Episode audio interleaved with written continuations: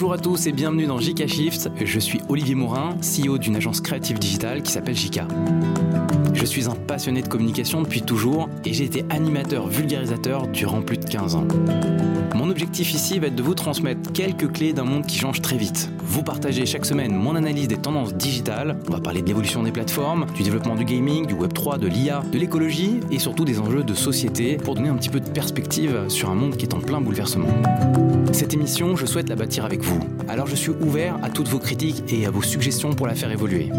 Petit disclaimer, je vais essayer en toute transparence de vous apporter un éclairage qui certaines fois sera mon avis et que le mien. Et je sais que vous allez me juger, mais j'aimerais qu'on essaye de construire ensemble dans les commentaires de quoi faire progresser ce contenu, puis peut-être amener tous ensemble une réflexion. Arcane, un succès planétaire. Quel bonheur d'avoir enfin en 2021 une série dédiée à l'univers après tant d'années. Arcane est vraiment juste une masterclass. Arkane, ça vous dit sûrement quelque chose parce que son succès a été retentissant. C'est une série qui est inspirée du jeu League of Legends et en plus, la série a été développée par un studio français qui s'appelle Fortiche Productions.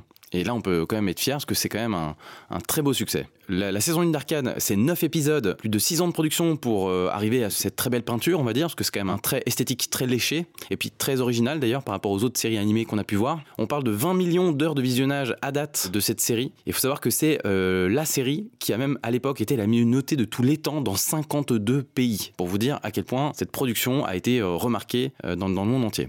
Donc la saison 2 vient d'être annoncée pour l'année prochaine, ce sera en novembre prochain, donc faut être un petit peu patient.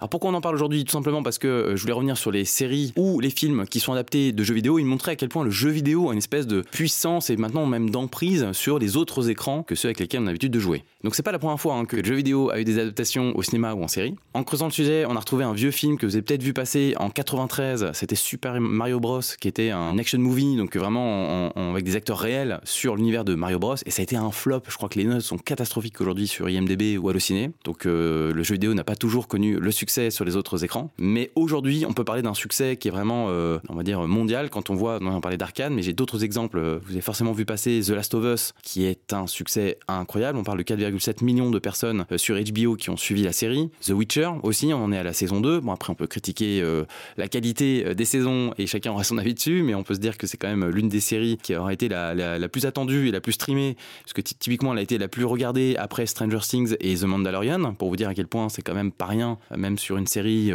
guillemets, qui, qui, peut être critiquée sur sa qualité, mais en soi, attendue par tout un public qui se retrouve dans cette culture que le jeu vidéo avait déjà un petit peu produit. Voilà, il y a encore aussi euh, des exemples comme Halo, euh, une série qui est arrivée en 2021. Côté film, on retrouve Resident Evil, vous avez forcément vu plusieurs opus, Warcraft aussi, qui aurait été un, film d'animation qui a pas mal marqué son époque, aussi parce qu'il y a toute une génération de joueurs de World of Warcraft qui attendaient ce film depuis très longtemps. On, peut parler vraiment d'un succès au box-office, c'est vraiment un, film qui a marqué l'histoire. Et on en parlait lorsqu'on a évoqué euh, GTA 6 qui est en train de sortir, et l'espèce de, surabondance de moyens, on parle de, quasiment 1 à 2 milliards de dollars pour produire un, blockbuster comme ça, puis tout ce que ça génère derrière est, quand même assez incroyable. Il n'y a rien de comparable aujourd'hui sur la planète que la puissance du jeu vidéo et là encore plus quand on voit tout ce qu'on peut déjà adapter euh, sur euh, des séries ou des films.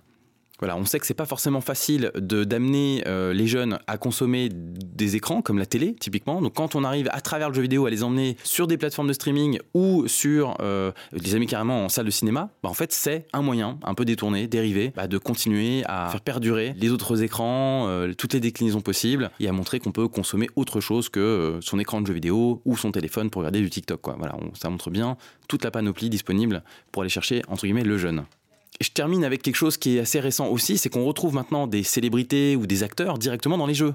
Comme si on préparait déjà le terrain d'un futur film en se disant bah oui vu que euh, Léa Seydoux euh, s'est retrouvée dans un jeu bah peut-être que demain on l'aurait à l'écran si le jeu a vraiment euh, cartonné. On retrouve aussi Kevin Spacey de House of Cards ou encore Kit Harington de Game of Thrones. Voilà on est vraiment sur des, des, grandes têtes célèbres qui sont retrouvées dans des jeux. Donc les quelques questions qu'on peut se poser là-dessus c'est est-ce que c'est une vraie dynamique de l'ère du temps de maintenant? Est-ce que c'est une petite tendance ou est-ce que c'est vraiment quelque chose qui va s'inscrire durablement? C'est à dire qu'à chaque fois qu'un jeu vidéo va performer est-ce qu'on aura régulièrement un film qui va montrer son adaptation? Est-ce que c'est déjà en anticiper maintenant dans tous les, les réflexions de divertissement de tous ces producteurs de contenu qui font le jeu vidéo aujourd'hui? Et une autre question, qui est peut-être une question qui serait de regarder ça du point de vue des plateformes. Est-ce que les plateformes comme Netflix qui ont essayé de faire du divertissement interactif avec euh, des scénarios, je me souviens du dérivé de cette série de, Black Mirror qui était, qui était génial, où on, on pouvait vivre plusieurs scénarios, donc c'est un peu une vidéo dont vous êtes le héros, si on peut dire ça.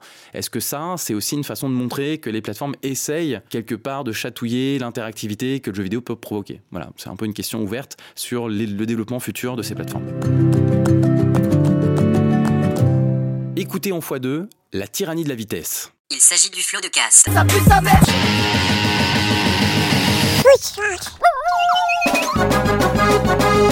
Florent Bernard. Bravo, Adrien Méniel. bravo, bravo.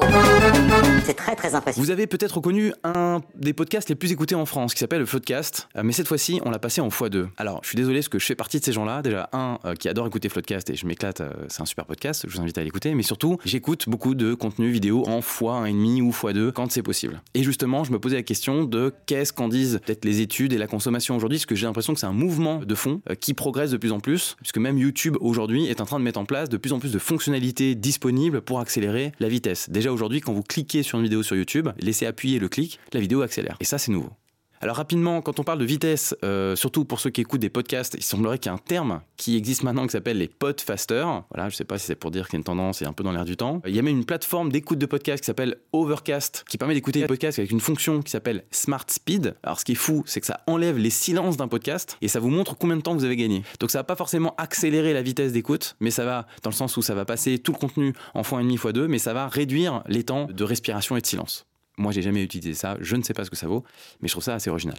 On peut dire aujourd'hui qu'il y a de plus en plus d'accros à la vitesse, et peut-être qu'on peut d'ailleurs expliquer ça par la fameuse tyrannie de la vitesse. C'est-à-dire qu'aujourd'hui, on a besoin d'aller de plus en plus vite, on a le sentiment que le contenu est de plus en plus riche, et donc on est dans cette espèce de boulimie de l'information où on se dit j'ai pas le temps, donc passer en x2, ça peut le faire. Surtout euh, si vous écoutez des longs discours ou vous écoutez des longues interviews. Je pense à des interviews de Thinkerview, je pense à des conférences qui peuvent être très longues à écouter. En fait, de passer en x2 fait gagner effectivement énormément de temps. Et au final, vous allez quand même avoir la substance de cette vidéo ou de, ce podcast.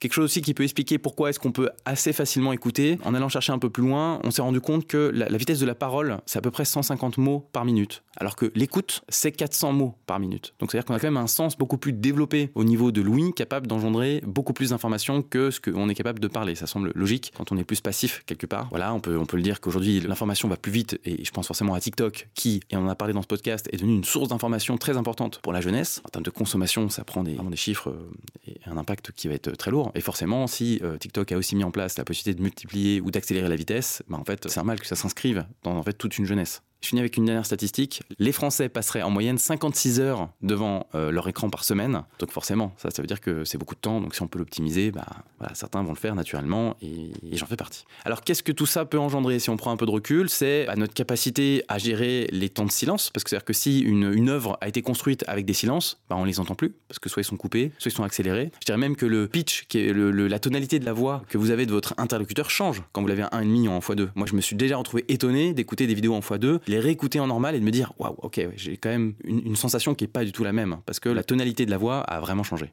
Et on peut dire que si ça se généralise, quel impact ça va avoir demain En fait, sur une génération qui sera habituée à écouter en x2 Est-ce que ça nous rend plus volatile dans le sens moins attentif? Est-ce que pour le coup ça nous rend plus attentif? Est-ce que ça nous rend plus impatient? Euh, Voilà, une vraie question sur est-ce qu'une discussion normale où l'interlocuteur du coup parle pas en x2, est-ce que ça fait qu'on parlera un peu plus vite aussi? Je ne sais pas. Et donc forcément une question que je me pose, c'est est-ce que certains d'entre vous qui écoutent le podcast, vous l'écoutez en x2 ou en, ou en 1,5 en fait tout simplement? Ça, je serais curieux quand même de savoir. Donc venez voir sur LinkedIn euh, lorsqu'on on- on publiera l'information mercredi sur, sur ce sujet, puis venez nous laisser un petit message, ça nous fera plaisir de savoir. La RSE explose de 100% en deux ans. Les médias sociaux sont donc naturellement devenus un moyen incontournable pour sensibiliser le public aux enjeux environnementaux et sociaux. De plus en plus de personnes utilisent ces plateformes pour exprimer leurs préoccupations et leurs valeurs, ce qui incite les marques et les influenceurs à s'engager dans des conversations sur la durabilité et la responsabilité sociale. Alors c'est plus qu'une tendance, ça semble être vraiment un essor, pourrait-on dire. La RSE, la responsabilité sociale et environnementale des entreprises, explose sur les réseaux sociaux. Pourquoi je vous en parle ah, Parce qu'on est aussi dans la volonté de propager nos valeurs chez JK et euh, on a mis en place un don de sang qui est régulier maintenant et qu'on essaie de maintenir. Bah, parce voilà, c'est un peu œuvre de générosité et en même temps ça crée du collectif et du sens à ce qu'on fait. Et on s'est dit Qu'est-ce qui se passe en ce moment sur cette tendance? J'en ai déjà parlé aussi dans un podcast. Voilà, il y avait un peu une mise à jour sur qu'est-ce qui s'est passé récemment. Et on se rend compte que la RSE explose depuis maintenant quelques années. Donc euh, depuis 2019, c'est plus 100% de progression sur les réseaux sociaux en termes de prise de parole et de thématiques. On parle de 20 millions de messages qui sont échangés dans le monde sur ces sujets. Et ça, ça vient d'une étude qui a été réalisée par VisiBrain, qui est un acteur qui collecte et étudie la data.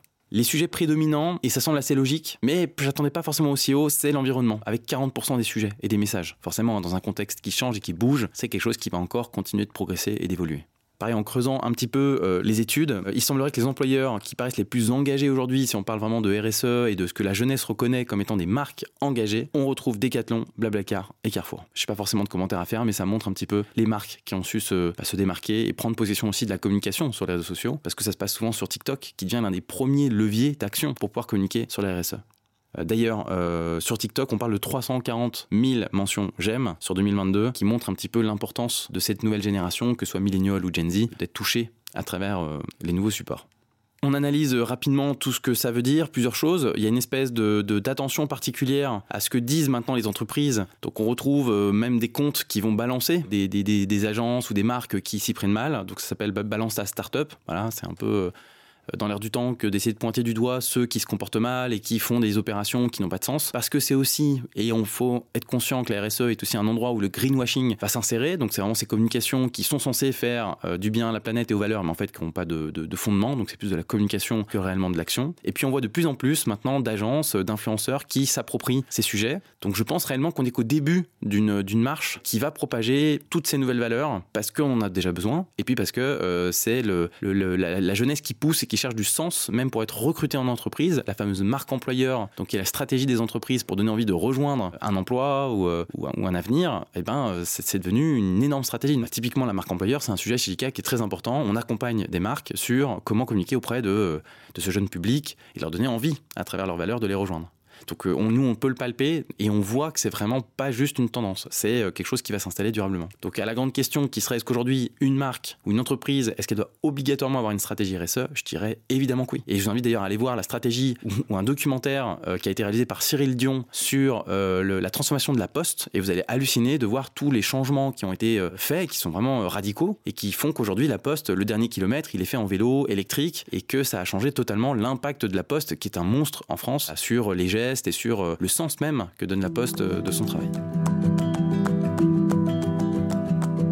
Voilà, JK Shift, c'est terminé pour euh, cette semaine. J'espère que l'épisode vous aura plu. N'hésitez pas à le partager, faire savoir des étoiles ou un message directement sur LinkedIn, là où on publie l'ensemble des sujets. Merci à tous pour votre écoute et on se retrouve la semaine prochaine.